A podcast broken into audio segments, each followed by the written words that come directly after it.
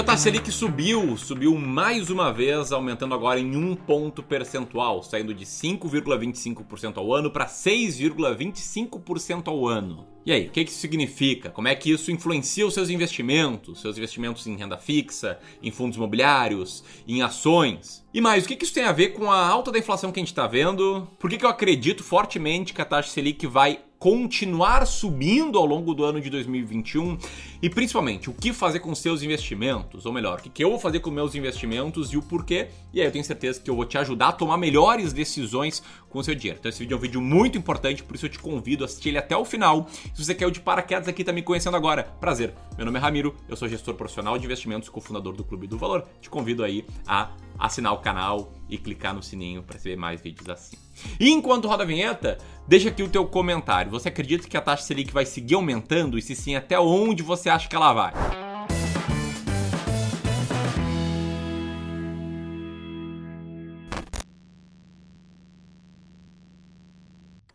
Bom, então antes de mais nada, para colocar todo mundo na mesma página, eu quero explicar o que é a taxa Selic. A taxa Selic nada mais é do que a taxa básica de juros da economia, ou em outras palavras, a taxa que guia a rentabilidade do ativo com menor risco no mercado, tanto risco de crédito quanto risco mesmo, questão de zigue-zague, que é um ativo chamado Tesouro Selic, é um título público emitido pelo Tesouro Nacional, que promete ao investidor aí rentabilidade próxima a 100% da taxa Selic.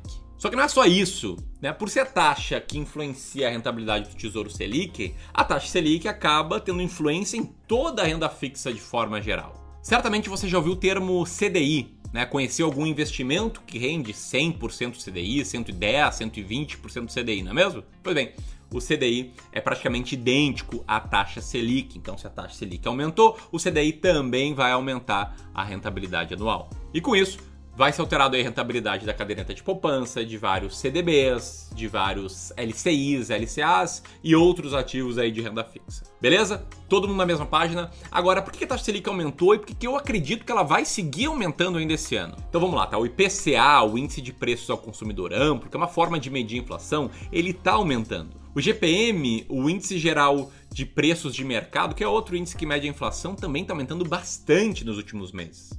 E por que eu estou falando aqui da inflação? Tá, tô falando da inflação para te apresentar esse gráfico que mostra aí a rentabilidade anual do IPCA e do CDI. E você pode ver no gráfico, não precisa ser nenhum gênio estatístico, para ver que as duas linhas se comportam juntas. Né? Quando o IPCA, a linha azul, está um pouco maior, o CDI também está um pouco maior. Quando o IPCA está um pouco menor, o CDI também está um pouco menor. Por que, que isso acontece? Porque a taxa Selic é um mecanismo usado para controle de inflação. É uma grande simplificação, o que é inflação? É excesso de dinheiro em circulação, as pessoas gastando mais e mais aumentando o preço de tudo. E a taxa Selic, como eu falei aqui no início do vídeo, ela dita a rentabilidade de ativos com baixíssimo risco. Então, se tem dinheiro e olha lá, um ativo com baixíssimo risco oferecendo um certo retorno para ti, você às vezes vai pensar em, em vez de gastar esse dinheiro, colocar seu, seu dinheiro nesse ativo com baixíssimo risco, vai tirar dinheiro de circulação, isso vai ajudar a conter a inflação.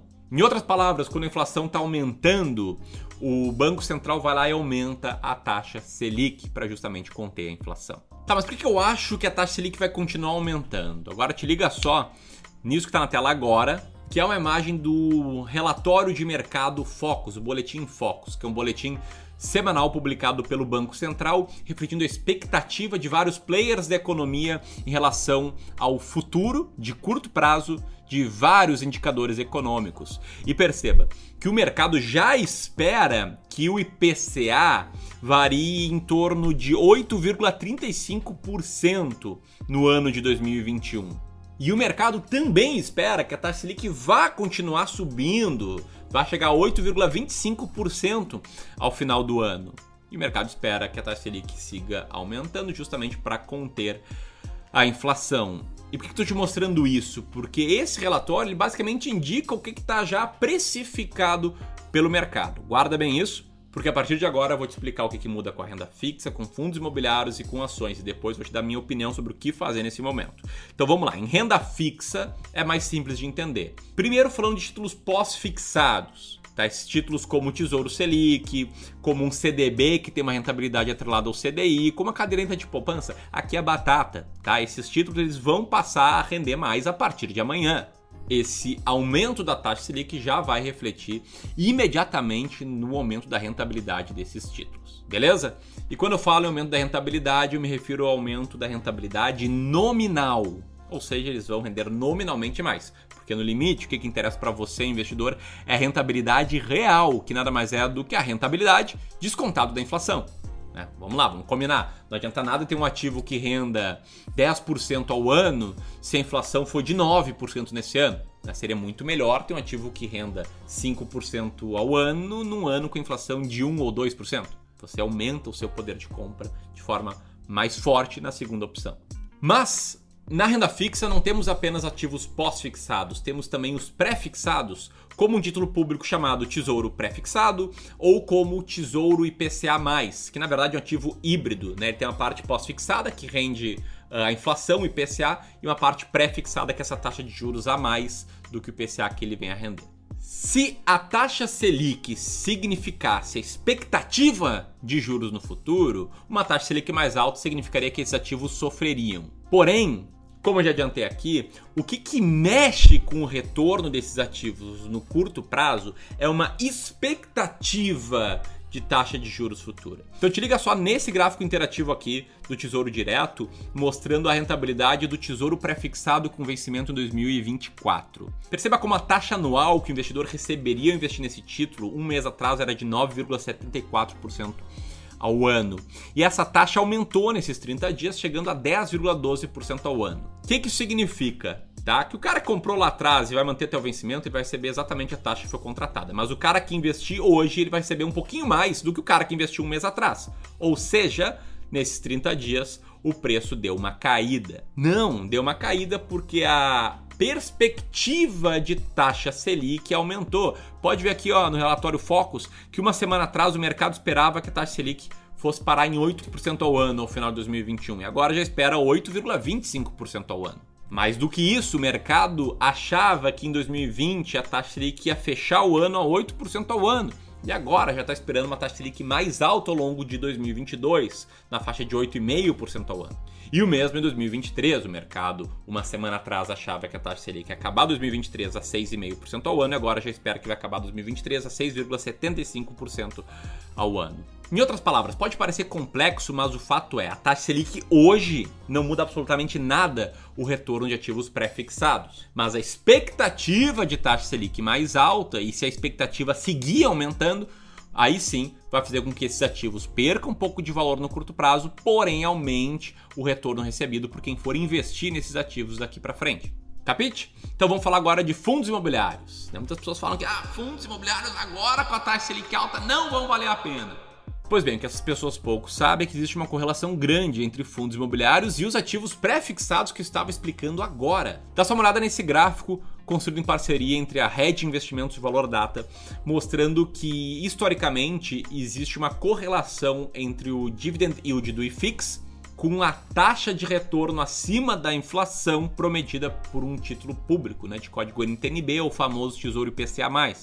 Perceba que existe um prêmio histórico ao se investir em fundos imobiliários. Mais do que isso, para quem está falando de inflação mais alta, vale a pena lembrar que os fundos de tijolo, por exemplo, eles têm contratos de locação, na maioria das vezes, atrelados ao IGPM ou IPCA. E os fundos de papel, muitas vezes, imediatamente repassam em termos de dividendos esse aumento da inflação, sem contar que o que está por trás de fundos imobiliários é o mercado imobiliário. E mais, historicamente, investir em fundos imobiliários, de acordo com esse gráfico que está na tela, foi a melhor forma de se expor ao mercado imobiliário. Ou seja, não é o fim dos fundos imobiliários. Fundos imobiliários é renda variável, renda variável varia para baixo e para cima, mas não é porque a taxa Selic aumentou agora, em setembro de 2021, que, nossa, não vale mais a pena investir em fundos imobiliários. Quem age assim é tipicamente o investidor que vende na baixa e compra na alta. Mas se você quiser saber mais de fundos imobiliários, vou deixar aqui um vídeo em que o José fala mais sobre isso.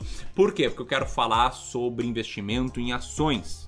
E aí tem dois pontos para falar aqui, né? Primeiro é o aumento da taxa Selic em si e dos incentivos que os investidores têm de deixar o dinheiro parado em tesouro Selic ou comprar um CDB com vencimento em um, dois ou três anos, recebendo um percentual do CDI. muitas vezes a decisão de investimentos é entre A ou B, embora sejam classes ativos diferentes, poderia existir essa competição. Porém, se isso acontece, a cotação das empresas cai sem que o resultado, o lucro gerado por elas tenha diminuído, o que, que significa? Que as ações ficam mais baratas, que os valuations ficam mais atrativos. Se você olhar para a teoria financeira, o que, que faz o preço de uma empresa existir nada mais é do que a expectativa de fluxo de caixa que essa empresa vai gerar entre hoje e o futuro, descontada por uma taxa de juros, que não, não é a taxa Selic, mas sim a expectativa da taxa de juros de longo prazo. Ou seja, se aumenta essa taxa de desconto, caem os preços das ações. Isso significa que os investidores estão com maior aversão ao risco. O que chega na mesma conclusão. Muitas vezes as ações passam a ser negociadas a preços menores, sem que o resultado tenha caído, ou seja, elas ficam mais baratas. Para mim, essa é mesma lógica que eu falei de fundos imobiliários, do cara que vende na baixa e compra na alta. Te liga só nesse gráfico mostrando a bolsa de valores no longuíssimo prazo, acima da inflação, ela deu um bom ganho e acima da renda fixa pós-fixada, mesmo com todos os problemas que o Brasil passou nas últimas décadas. E olha que isso é média do mercado. Tá? A minha estratégia de seleção de ações, o dossiê das 20 ações, teve na simulação um retorno histórico muito bom e na prática também, né? Que está na tela agora o resultado da carteira de ações de um dos primeiros clientes de gestão aqui do Clube do Valor. Uma carteira que rendeu 350% ou 225% a mais do que o Bovespa no mesmo período. Dito isso, para a última resposta, né? Ramiro, o que, que, eu devo fazer agora? O que, está fazendo? O que, que muda? Antes de falar isso, o negócio é o seguinte: se você quiser se aprofundar na parte de investimento em ações, conhecer a minha estratégia, o meu dossiê de 20 ações, saber como chegar em 20 ações que estão descontadas, que estão quase de graça e ter bons resultados no longo prazo, eu preciso te dizer que a partir do dia 19 de outubro vai rolar um evento online gratuito que eu vou explicar tudo isso. O nome desse evento é o Plano Prático e se você leva a sério investimentos em longo prazo e quer aprender a tomar melhores decisões de quais ações comprar, quando comprar e quando vender ações, vou deixar o link aqui, beleza? Agora indo para a resposta, o que fazer?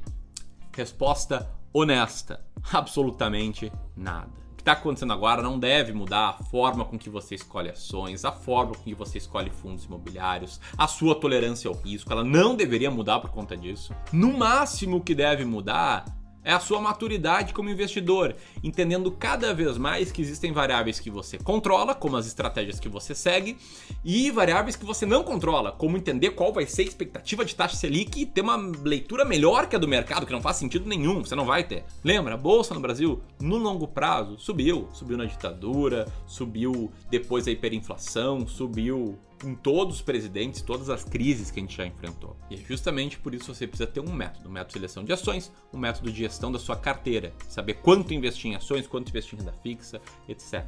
E eu recomendo fortemente que questões táticas de curto prazo de mercado não devam mexer nos métodos que você segue. Tamo junto? Concorda? Deixe o comentário aqui abaixo e aperta aqui para te inscrever no plano prático que eu te vejo lá. Um grande abraço e até mais.